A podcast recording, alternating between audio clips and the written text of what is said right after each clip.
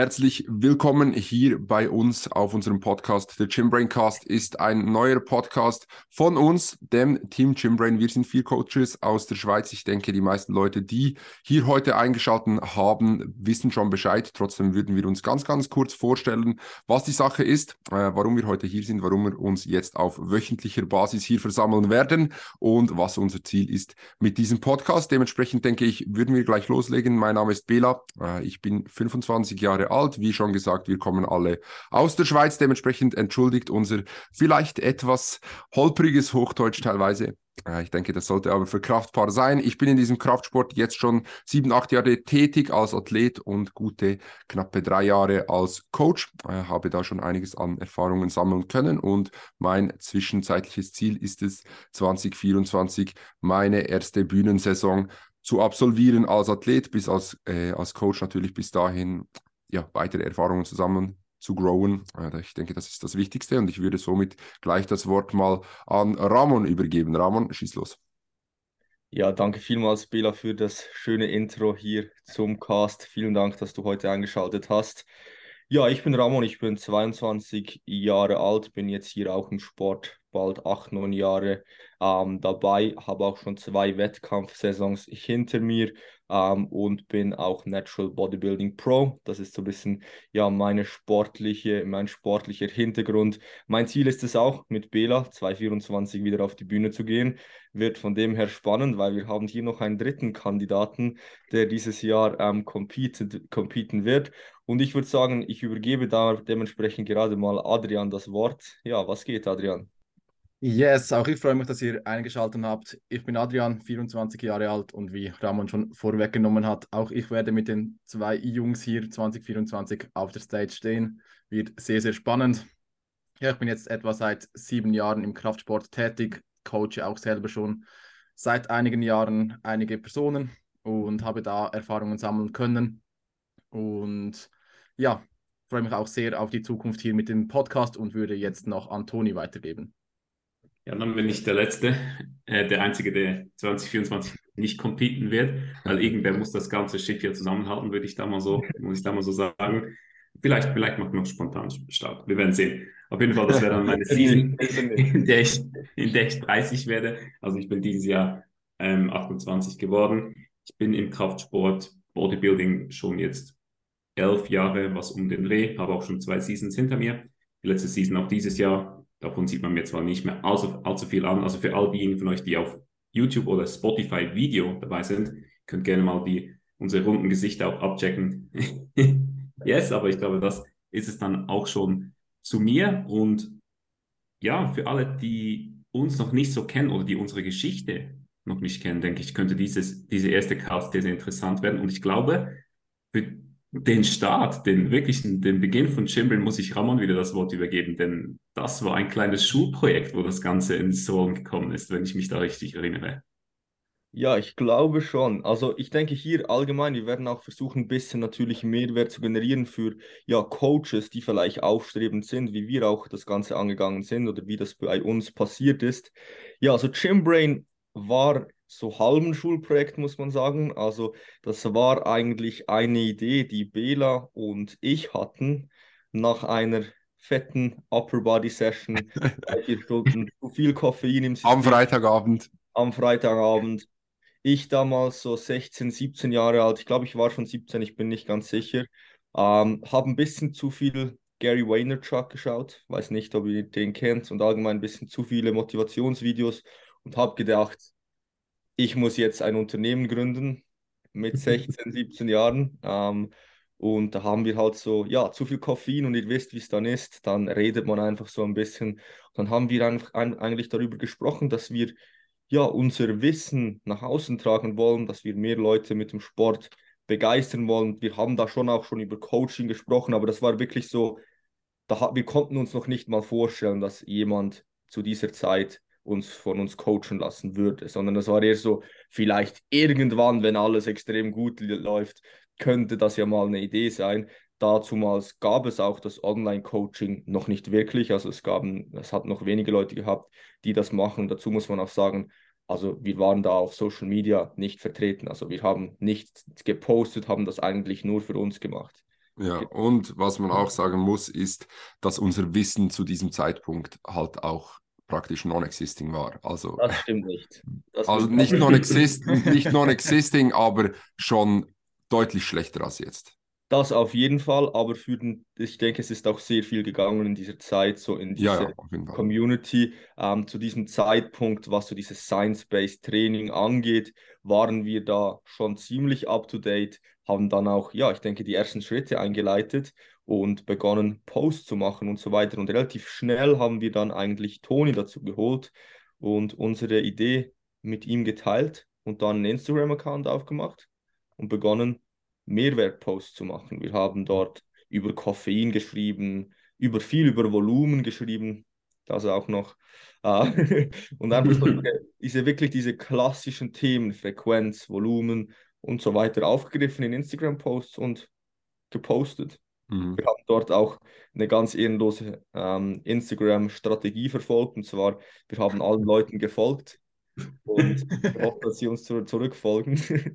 das war das eine. Und das andere war auch so eine, so eine Gary V-Strategie, da mag ich mich noch erinnern. Die heißt, hieß, glaube ich, 20, 20 Cent-Strategie oder so, wo du ähm, unter Posts gegangen bist von, von Leuten, die, die groß waren in dieser Bubble, wo, wo andere Leute Fragen gestellt haben und du hast einfach dessen Frage beantwortet. So. Das, war, das war auch eine Strategie von uns.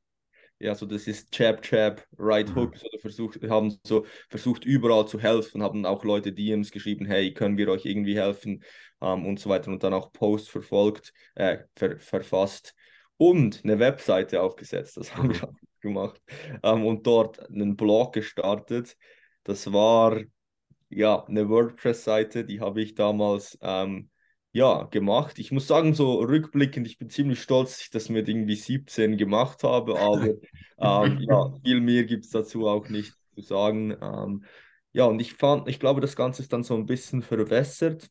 Ähm, wir haben da so ein bisschen ein Auf und Ab gehabt, äh, haben das dann wieder aufgenommen. Ich denke, Ton, du kannst da ja vielleicht so ein bisschen ansetzen, was dann 2019 so ein bisschen passiert ist oder was da so der ausschlaggebende Punkt war, wie wir dann eigentlich geschafft haben, auch Athleten, Athletinnen zu akquirieren oder ja, Leute dazu zu holen und was auch bei uns passiert ist, dass wir überhaupt so Bock bekommen haben, das dann eigentlich wirklich zu machen.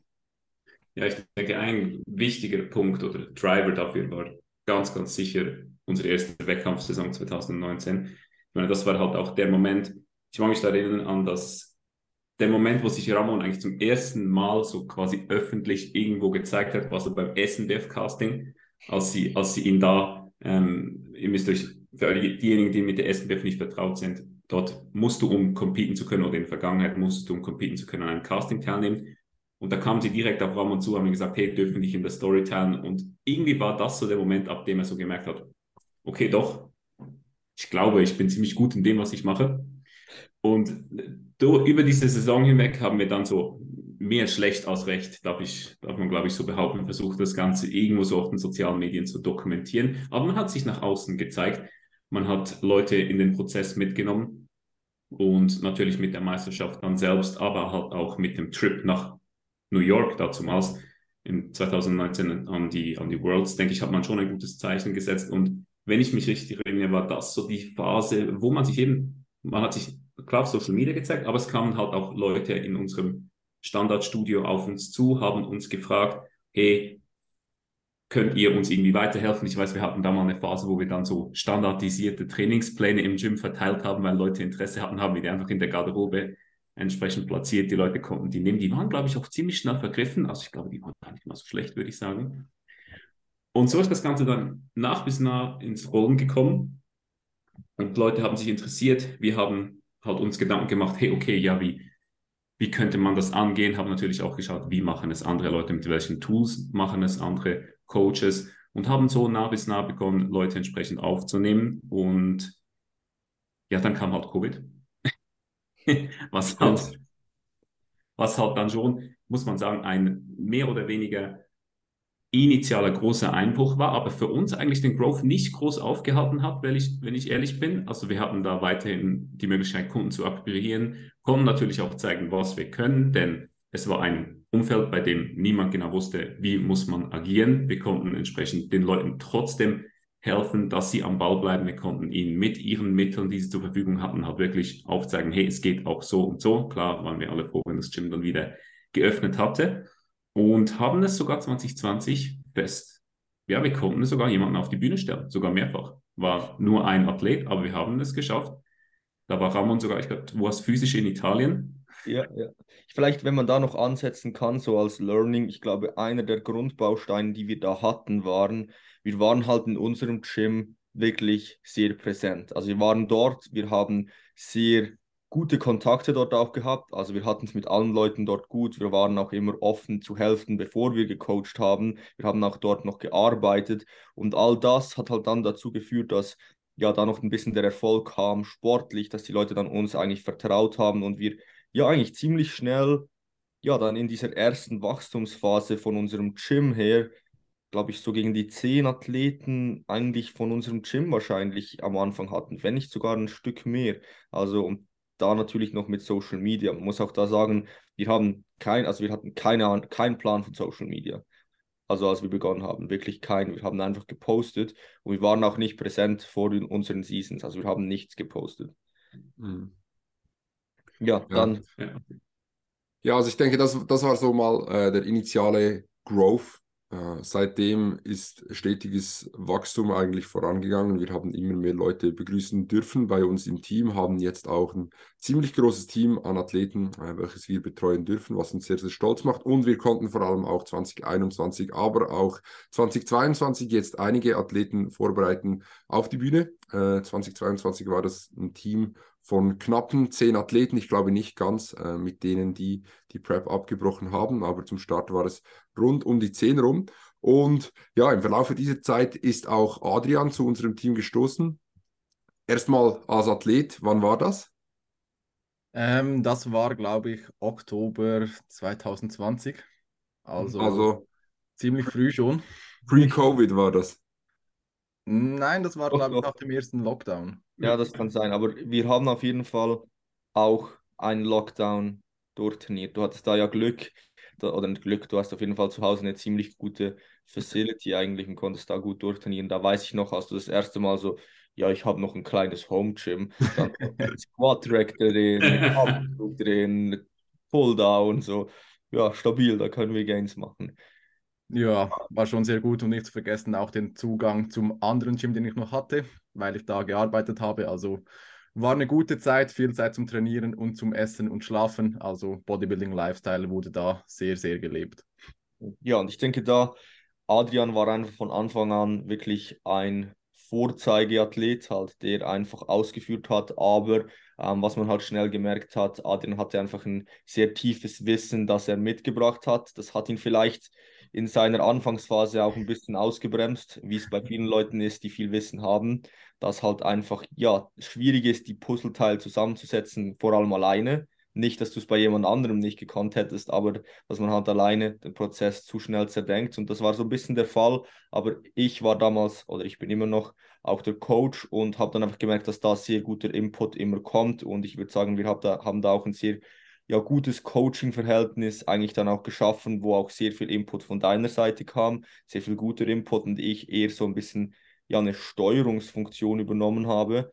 Und ich denke, neben dem hat sich natürlich auch einfach eine Freundschaft entwickelt, dadurch, dass wir auch oft zusammen trainieren sind. Und dann, als Toni eigentlich ausgezogen ist, oder besser gesagt nach, nach ähm, Luzern gezogen ist, ähm, habt ihr ja dann auch im gleichen Gym trainiert und ich würde sagen, das war auch dann nochmals so ein zusätzlicher Faktor, dass ihr euch noch besser kennengelernt habt, auch noch eine tiefere Freundschaft hatten. Wir waren einfach an einem Punkt dann mit Gymbrain, wo wir gemerkt haben, ja, wir drei kommen langsam an unsere Kapazitätsgrenzen. Vielleicht das auch noch spannend, was wir so nebenbei machen. Zum Beispiel ähm, Toni, Bela, wir können da anschließend nochmals drauf eingehen, was wir nebenbei halt noch machen. Aber wir haben gemerkt, wir kommen an unsere Kapazitätsgrenzen und wollten natürlich unser Team trotzdem immer weiter vergrößern. Und Adi war da eigentlich direkt unsere erste Wahl, weil wir wussten, er hat die Kompetenz, er bringt die Kompetenz mit, ähm, sowohl menschlich, aber auch natürlich fachlich, ähm, um hier gut ins Team zu passen. Und ja, du betreust jetzt auch von Team Gymbrain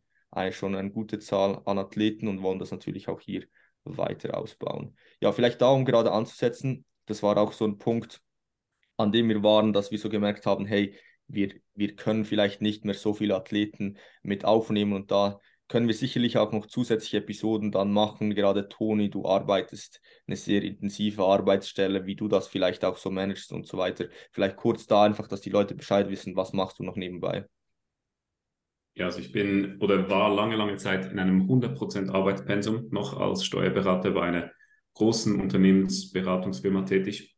Habe vor einem halben Jahr habe ich auf 60% Pensum reduziert von daher, bei uns läuft einiges nebenbei. Wir haben einige Dinge, die wir immer noch angehen und auch für aufstrebende Coaches da draußen. Ihr werdet immer mal wahrscheinlich einen Punkt haben, wo ihr denkt, okay, jetzt habe ich so eine Kapazitätsgrenze einfach bei dem momentanen Stadium erreicht. Und das wird aber in eurem Growth Path wird das immer wieder passieren, dass ihr denkt, hey, jetzt das ist mein Limit und ihr werdet einen Weg finden, wie ihr mit gleichbleibendem oder sogar besserem Service entsprechend halt eure Kapazitätsgrenzen einfach nach oben schrauben könnt. Also erwartet da nicht, dass ihr einfach jetzt denkt, okay, ich habe, ich nehme 50 Athleten als Limit und mir geht nicht. Nein, so einfach verläuft der Weg natürlich nicht, sondern es ist ein stetiges auf und ab und auch eure Kapazitätsgrenzen werden sich verschieben, wie, wie sich auch unsere verschoben haben. Also ich glaube, wenn wir begonnen, als wir begonnen haben, hätte keiner von uns gedacht, dass wir die kleinen Base, die wir momentan haben, auch wirklich mit einem adäquaten Service betreuen können. Und ich denke, rückblickend, wenn wir in fünf Jahren an einem Punkt sein, wo wir heute denken, hey, das hätten wir niemals in diesem Sinne bewältigen können. Also das wird immer ein stetiges Auf und Ab sein. Ja, und ich denke, was auch noch wichtig zu sagen ist, ist, dass sich auch unsere Kapazitätsgrenzen in den letzten Monaten wieder verschoben haben. Also Ramon hat es angesprochen, wir waren zu diesem Zeitpunkt, als wir Adi eingestellt haben, äh, wirklich knapp dran mit Kapazitäten, ähm, konnten jetzt aber das Ganze wirklich so etwas setzen lassen. Also bedeutet, wenn du dich gerne von uns coachen lassen würdest, äh, dann kontaktiere uns sehr, sehr gerne via Instagram. Wir haben nach wie vor freie Plätze offen äh, dementsprechend ist auch garantiert ein Platz für dich zu finden, wenn du motiviert bist, deine Ziele umzusetzen und äh, ja, wirklich durchzuziehen. Ich, denk, ich denke, äh, das gibt uns direkt eine gute Überleitung zur nächsten Thematik für heute. Äh, das war so mal ein bisschen der Weg von Chimbrain, wie wir das Ganze aufgegleist haben, wie das Ganze zustande gekommen ist, so wie es heute ist und anlässlich des Jahreswechsels, der bevorsteht, wenn diese Podcast-Episode kommt, ist ja tatsächlich schon 2023, denke ich, haben wir eine gute Thematik, äh, wo wir einige Stories aus unserem Leben, Erfahrungen von unseren Athleten, von uns selber teilen möchten. Und zwar ist das die Thematik Zielsetzung. Denn mit dem neuen Jahr, wir wissen es alle, neue Jahresvorsätze äh, sind, sind eine Thematik. Äh, Leute wollen Sachen ändern, was grundsätzlich eine super Sache ist. Leider funktioniert es sehr, sehr oft nicht. Äh, und das hat seine Gründe. Ich denke, wir würden da gleich mal ein bisschen äh, darüber diskutieren. Jungs, habt ihr euch Neujahrsvorsätze genommen? Ja, habe ich. Also ich habe mir Ziele gesetzt für das nächste Jahr, wenn ich hier vielleicht gerade einen Anfang machen soll. Eines davon, natürlich, ich möchte das nicht alles hier preisgeben, aber eines davon ist auf jeden Fall auf persönlicher Ebene. Ich möchte ausziehen. Das steht für mich dieses Jahr auf jeden Fall an.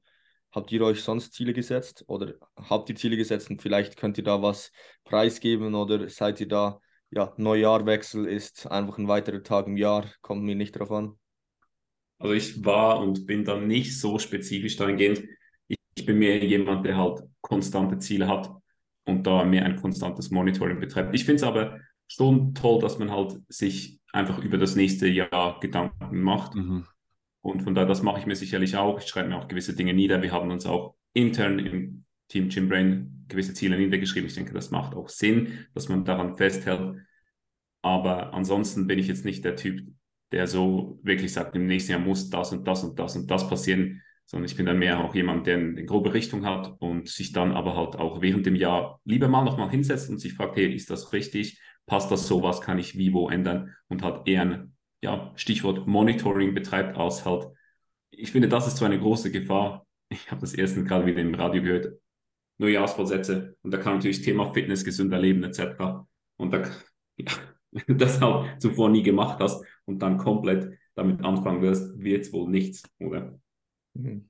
Aber ein, ein Punkt, wo wir vielleicht ein bisschen aus dem Coaching sprechen können, ähm, bei neuen Onboardings, bei neuen Athletinnen und Athleten, welche auf uns zukommen, mit einem sehr, sehr hoch gesteckten Goal. Adrian beispielsweise, wenn jemand, wenn halt jemand kommt und sagt, hey, nächstes Jahr Stage, übernächstes Jahr Stage. Ein Riesenziel.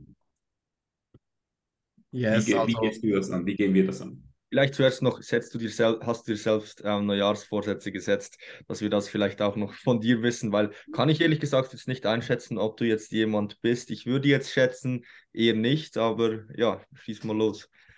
Ja, die Einschätzung passt schon ziemlich gut. Also ich habe mir, glaube ich, in meinem Leben noch kein einziges Mal Neujahrsvorsätze gesetzt irgendwie. Ich persönlich sehe für mich auch den Sinn dahinter überhaupt nicht, weil ja, wieso setzt man sich Ziele? Meistens, wenn man von irgendetwas weg will, wenn man etwas ändern will oder irgendwo hin will. Doch der Gedanke ist ja meistens schon dann eine gewisse Zeit vorhanden. Also wieso setzt man sich die Ziele nicht direkt dann, wenn der Gedanke kommt oder wenn einen etwas stört? Und das ist so meine Vorgehensweise, wie ich das angehe. Heißt, ja, stört mich etwas, dann setze ich mir auch direkt dann das Ziel. Und funktioniert so für mich ziemlich, ziemlich gut. Aber ich denke, da hat jeder seine eigene Herangehensweise. Ja, auf jeden Fall. Zum Beispiel, ich nutze dann halt einfach das Ende des Jahres, um vielleicht nochmal ein Stück tiefer zu reflektieren, was ich, mit was ich vielleicht unzufrieden bin oder was ich ändern will. Aber auf jeden Fall, also ich denke, dass damit zu warten, wenn du im Oktober ein Ziel hast, zu warten bis, bis zum 1. Januar ist vielleicht nicht die richtige Herangehensweise. Aber die waren eigentlich bei einem anderen Thema. Ähm, ja, Adi, da, was ist da dein Take? Yes, also klar, zuerst muss mal die Ausgangslage angeschaut werden vom Athlet, wenn er sagt, gut, er will nächstes Jahr auf die Stage, da muss man das halt realistisch betrachten. Ist es möglich? Wenn ja, dann muss man sich halt das Ziel setzen, wo man genau hin will, das genauer definieren, damit es auch messbar wird, den Zeitraum genau definieren. Aber wenn es jetzt nicht unbedingt ja, realistisch ist in unseren Augen, da denke ich, wird es bei uns allen etwa dasselbe sein, dass wir uns da mit dem Athleten hinsetzen und das bei ihm auch ansprechen und da offen sind mit dem das vielleicht sinnvoller ist, noch ein Jahr zu warten, aber dementsprechend dann auch eine Planung für diese Zeit vorzunehmen, heißt, wohin wollen wir in welcher Zeit gehen, heißt beispielsweise der Athlet ist jetzt, wenn er zu dir kommt, 80 Kilogramm schwer, dann kann man beispielsweise sagen, ja, in einem Jahr möchten wir auf etwa 90 oder 95 Kilogramm hochpushen und dann eine gute Muskulatur aufbauen, bevor wir dann in eine Pre-Prep gehen oder was auch immer. Also dass das wirklich realistisch definiert wird, messbar definiert wird und auch, der, dass der Zeitraum genau definiert wird. Oder wie seht ihr das?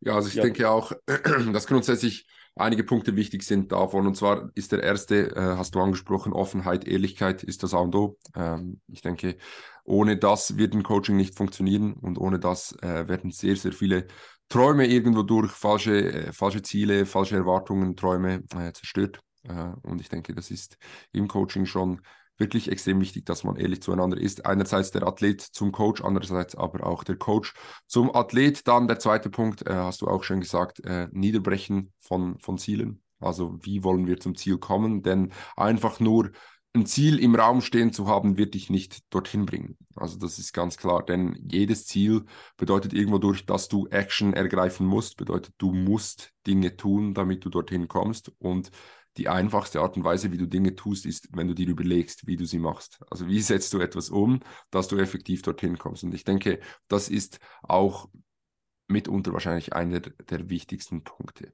Ähm, ja, ich denke, wie Jungs, was habt ihr da noch mhm. hinzuzufügen, Raum ja. und Toni? Also ich ja, dann schließt sich an. Also ich meine, wenn ich so an meine letzten paar Onboardings denke, von Leuten, die halt hoch ambitionierte Ziele haben, was ich auch unterstütze, was ich auch supporte, Absolut. aber wenn dann halt Personen kommen und sie haben schon wirklich monatelang nicht getrackt.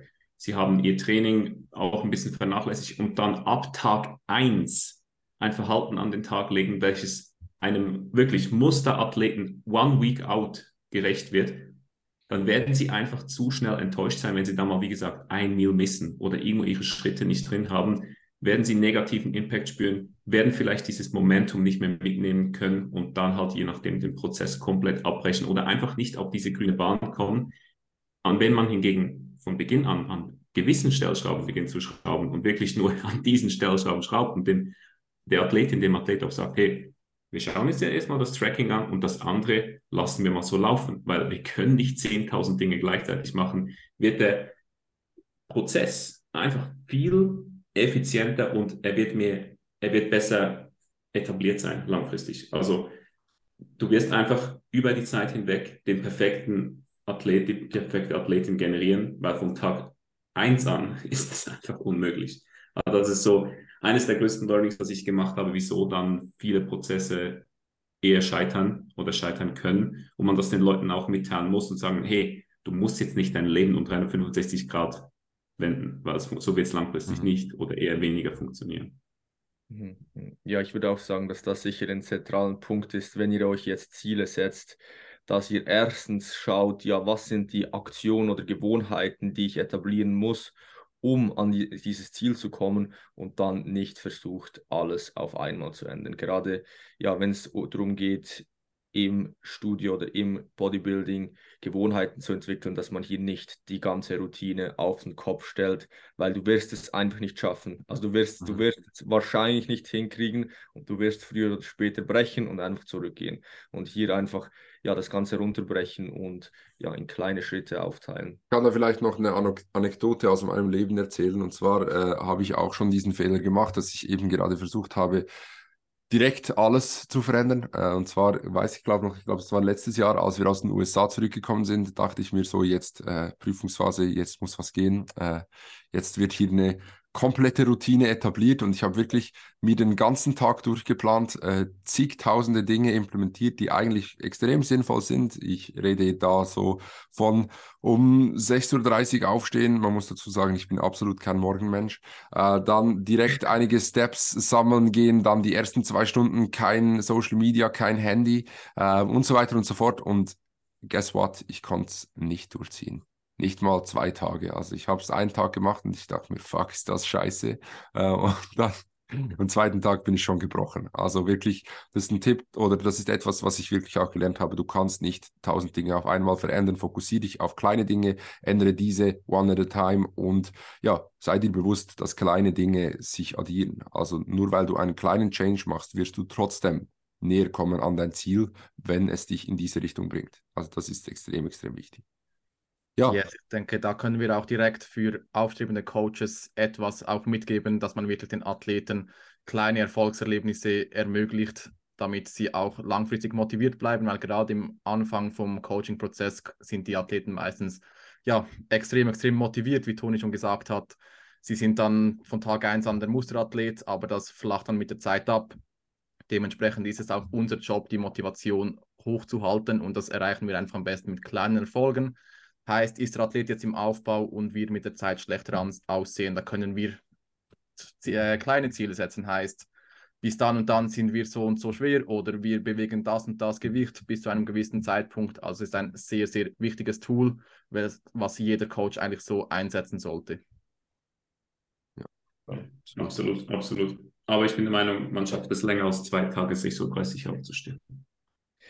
Ja, das schon, aber, aber ich, rede, ich rede von allen anderen Dingen, äh, die, die da noch äh, in der Planung waren. Ich schaffe es schon. Also weißt du, da kurz, ich muss mich kurz verteidigen. Ich schaffe es schon, jeden Tag um 6.30 Uhr aufzustehen, aber mir fällt es schwer, ohne externen Druck um 6.30 Uhr aufzustehen. Weil das ist nicht mein innerer Rhythmus, Real Talk. Aber das ist eine andere Thematik.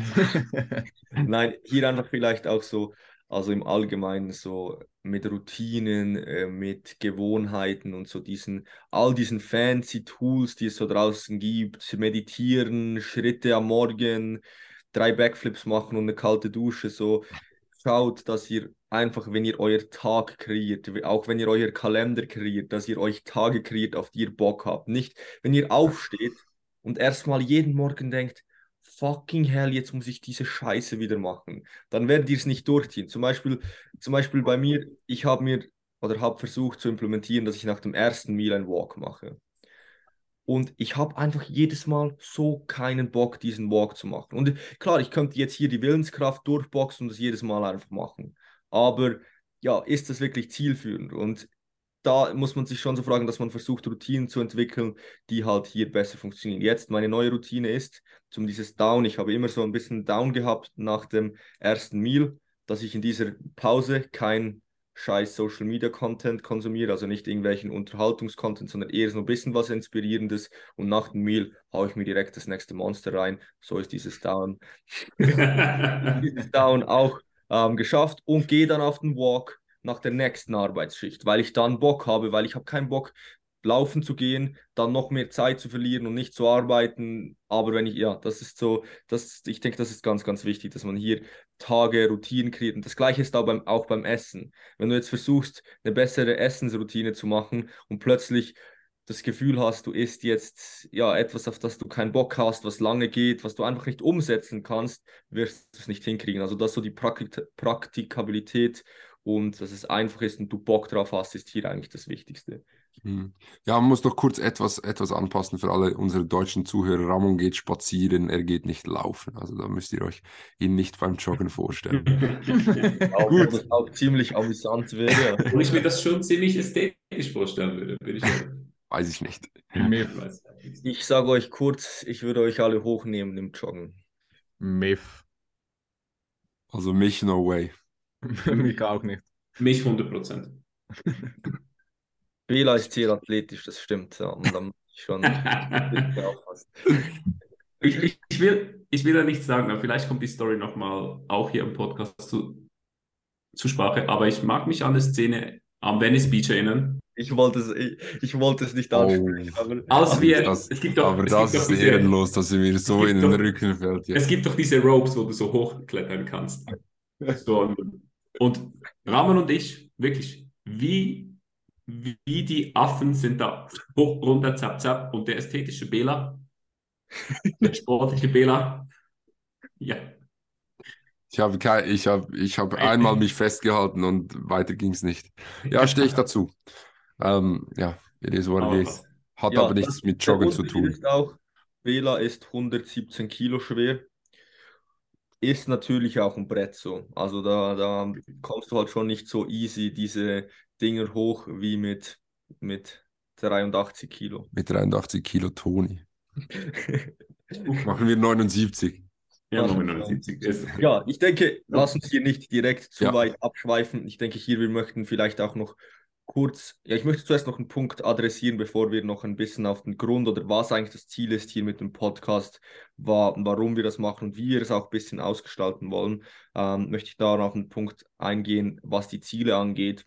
Ähm, und das ist wirklich ein Tool, das ich sehr gerne nutze, dass ich halt wirklich die Athleten, Athletinnen, ganz wichtig, wir haben auch wirklich viele Athletinnen ähm, bei uns im Team, nicht, dass wir hier immer Athleten ansprechen, weil es geht hier wirklich auch um Athletinnen, ähm, dass wir Ziele definieren, am Anfang, wo die Person hinwollen, dass man als Coach weiß, welchen Standard muss ich anwenden. Weil wenn jemand mir sagt, ich möchte fit sein, ich möchte, dass mir der Kraftsport ein Plus im Leben gibt und ja, ob ich jetzt ja, da das halt keine Bühne, Bühnenambition und so weiter am Start ist, muss man halt dann auch andere Aktionen wählen als jemand, der halt sagt, ich möchte nächstes Jahr auf die Bühne gehen. Weil ja, Ambitionen, Aktionen müssen immer so auf einer Linie sein und das ist dann auch ganz wichtig als Coach hier den richtigen, den richtigen Kompass so zu wählen, wie man die, die Athleten oder den Athlet behandelt. Wenn zum Beispiel jetzt ja etwas Soziales ansteht und die Person hat gesagt, ich möchte, dass Kraftsport mir einen Plus im Leben gibt, ich möchte mich fitter fühlen, dann sagt man halt, ja, mal ist man da ein bisschen lockerer, gibt vielleicht Tools an die Hand, wie man das managen kann, um so viel Flexibilität wie möglich zu, ähm, zu gewährleisten. Und wenn er halt ein Bühnenathlet da ist, oder eine Athletin, ist halt dann das Ziel, die Performance zu maximieren und man nimmt das als oberstes Gut und schaut, wie kann man vielleicht die Flexibilität um das herum ähm, bauen und nicht umgekehrt. Also dementsprechend, das ist auch noch ein ganz wichtiges Tool, das ich ähm, sehr gerne nutze, warum ich die Ziele wichtig finde. Und ich denke, das können auch die Personen, die nicht in einem Coaching sind, auf sich selbst anwenden. Was sind deine Ziele und welchen Handlungsstandard musst du dementsprechend anwenden, um dorthin zu kommen? Weil es ist schön und gut zu sagen, ich möchte auf die Bühne, wenn du aber jeden zweiten Tag nicht trackst und ähm, drei Trainings pro Woche misst, ja, dann ist es schön, dieses Ziel zu haben, aber du wirst halt niemals dorthin kommen. Genau, ja, ich denke, das hat wieder genau damit zu tun, mit dem, was wir am Anfang gesagt haben. Du musst dir realistische Ziele setzen, äh, du musst deine Erwartungshaltung anpassen äh, an dem, was für dich realistisch, realistisch ist. Realistische Ziele können große Ziele sein, versteht mich nicht falsch, aber ähm, ja, Du musst dir bewusst sein, du musst das leisten ja, und du musst es dir irgendwo durch äh, zutrauen, auch wenn die Ziele extrem groß sind. Genau, ich denke, äh, bevor wir uns jetzt noch fünfmal im Kreis drehen, würden wir zum Ende dieses, dieser ersten Episode äh, kommen. Es hat uns sehr, sehr gefreut, dass ihr alle eingeschaltet habt. Wir werden das ganze Ding hier immer wöchentlich am Montag hochladen. Ähm, das wird über die nächsten Monate auf jeden Fall der Fall sein. Ähm, bis dahin denke ich, vielen Dank fürs Zuhören. Supportet den Podcast sehr, sehr gerne mit einem Share in, euer, in eurer Story, teilt mit Freunden, Kollegen, Kolleginnen, Freundinnen und hinterlasst uns eine Bewertung auf Spotify. Und bis dahin, wir hören uns nächste Woche. Bye bye. Danke fürs Zuhören. Peace out.